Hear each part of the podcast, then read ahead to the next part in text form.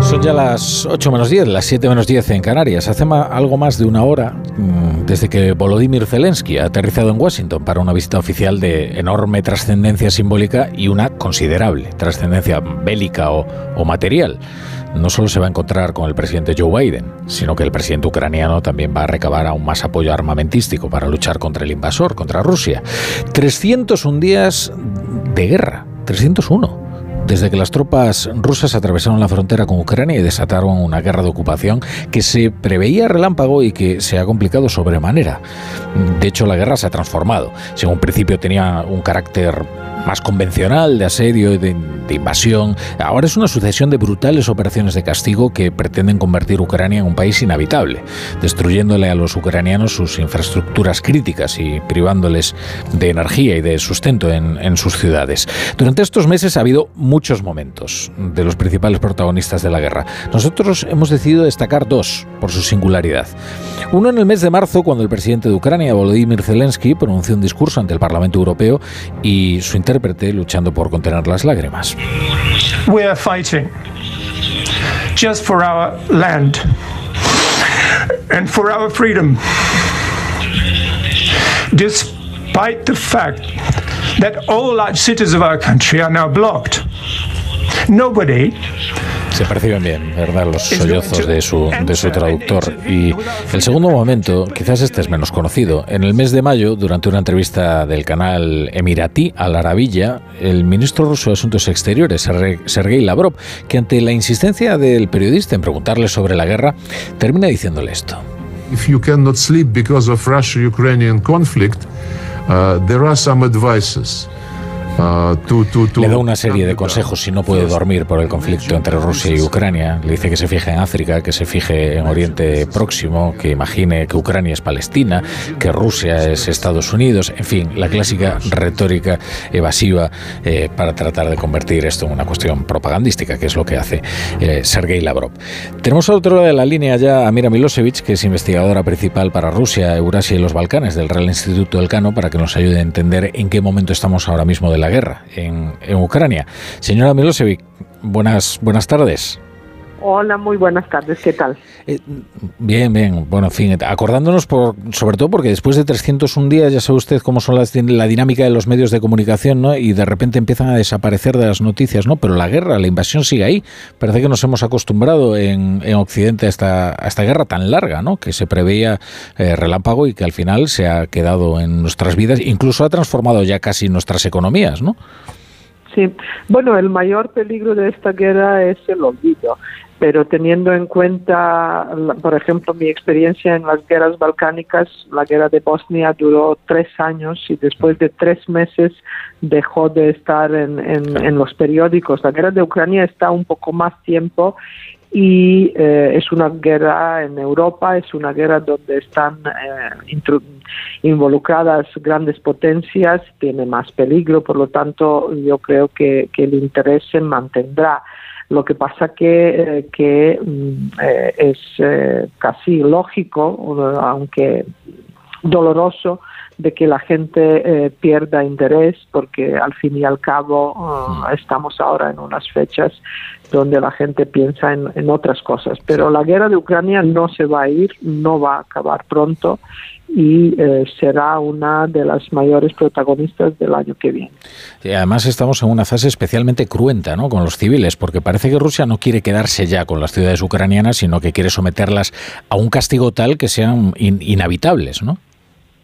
Bueno, el castigo de la, de la destrucción de las infraestructuras energéticas ha empezado después de, del ataque de Ucrania al puente de, Crimea y supuestamente, según el Kremlin, esta es la justificación por lo que se bombardean eh, las infraestructuras energéticas. La razón eh, verdadera es que como Rusia no ha llegado y no ha conseguido a derrotar a las Fuerzas Armadas ucranianas, lo que está intentando es doblegar la voluntad de la población civil y acaso producir eh, una especie de presión de la misma población civil ucraniana a su gobierno para que negocie. Es una nueva estrategia eh, que se usa paralelamente con, eh, con las narrativas y con los discursos sobre posible uso de armas nucleares. ¿no? Por un lado tenemos destrucción de, de, todo lo que, lo que es necesario en la vida de los civiles y por otro lado tenemos una guerra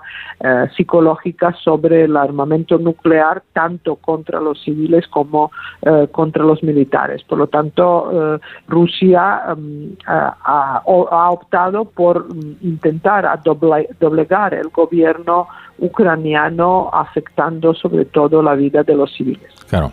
Eh, eh, entonces la pregunta es que a pesar de que Ucrania no para de recibir armas y hoy vemos que mm, se incrementa el apoyo armamentístico por parte de Estados Unidos, ¿hasta cuándo puede eh, exprimir su capital humano para seguir luchando? ¿Hasta cuándo puede resistir y, seguir, en fin, muriendo gente allí?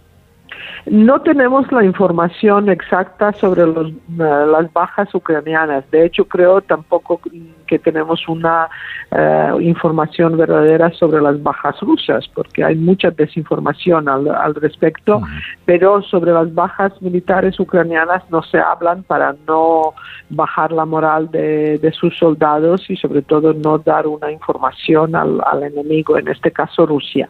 Pero sin duda alguna, sin duda alguna, Ucrania tiene muchísimas bajas, eh, tanto militares como civiles, y Rusia también.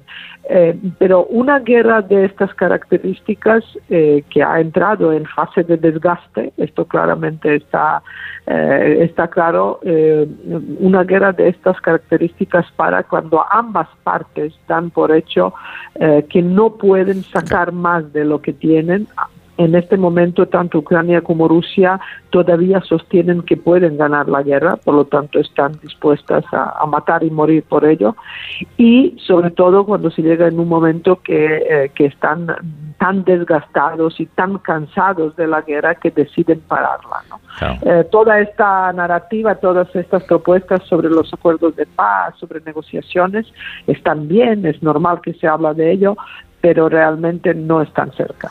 Claro, luego está el, lo que podríamos llamar el frente exterior, ¿no? En cuanto se produce la invasión de Ucrania, hay una ola de solidaridad por parte de, las naciones, digamos, del mundo libre, ¿no? Que, que, dicen, bueno, nuestras economías pueden resentirse, pero eh, aguantaremos el sacrificio porque es necesario para apoyar al, al pueblo ucraniano. ¿Cree usted también que esa, solidaridad puede desgastarse, que los ciudadanos pueden ir cansándose y bueno, que quieran recuperar, digamos, la prosperidad?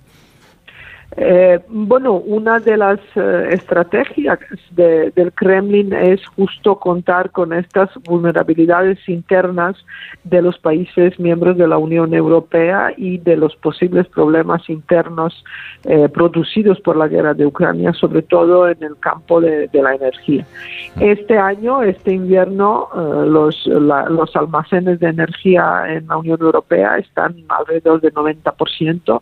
Es una, una zona unas reservas muy altas, pero no hay que olvidar que de estos 90%, por 40% son de Rusia, procedentes de Rusia. El año que viene no vamos a tener esta posibilidad de importar energía de Rusia debido a las sanciones y es donde verdaderamente se verá hasta qué punto la ciudadanía europea está dispuesta a ser solidaria con, con Ucrania. Por lo tanto, en estos momentos yo no veo peligro, a pesar de, de los altos precios de energía, esto sí, pero creo que hay una conciencia mayor de que en este caso nosotros sí que pagamos y gastamos más dinero, pero en, en Ucrania está muriendo la gente. ¿no? Eh, pero eso también cansa, quiero decir, la solidaridad puede cansar, el número de refugiados puede cansar, también porque este invierno van a venir cada, eh, un, número mayor. Eh, por lo tanto, eh, veremos realmente el año que viene cuando va a ser un problema a rellenar los depósitos y almacenes de energía para los países de la Unión Europea. Pero por ahora yo creo que habrá un seguiremos, seguiremos apoyando a, Ucrania en su lucha heroica. Mira Milosevic, investigadora del Real Instituto Alcano. Muchas gracias por estar hoy en, La Brújula. Mm, muchas gracias a vosotros, felices fiestas y gracias por hablar de Ucrania. Feliz Navidad. Para que no lo olvidemos. Igualmente. Feliz Navidad.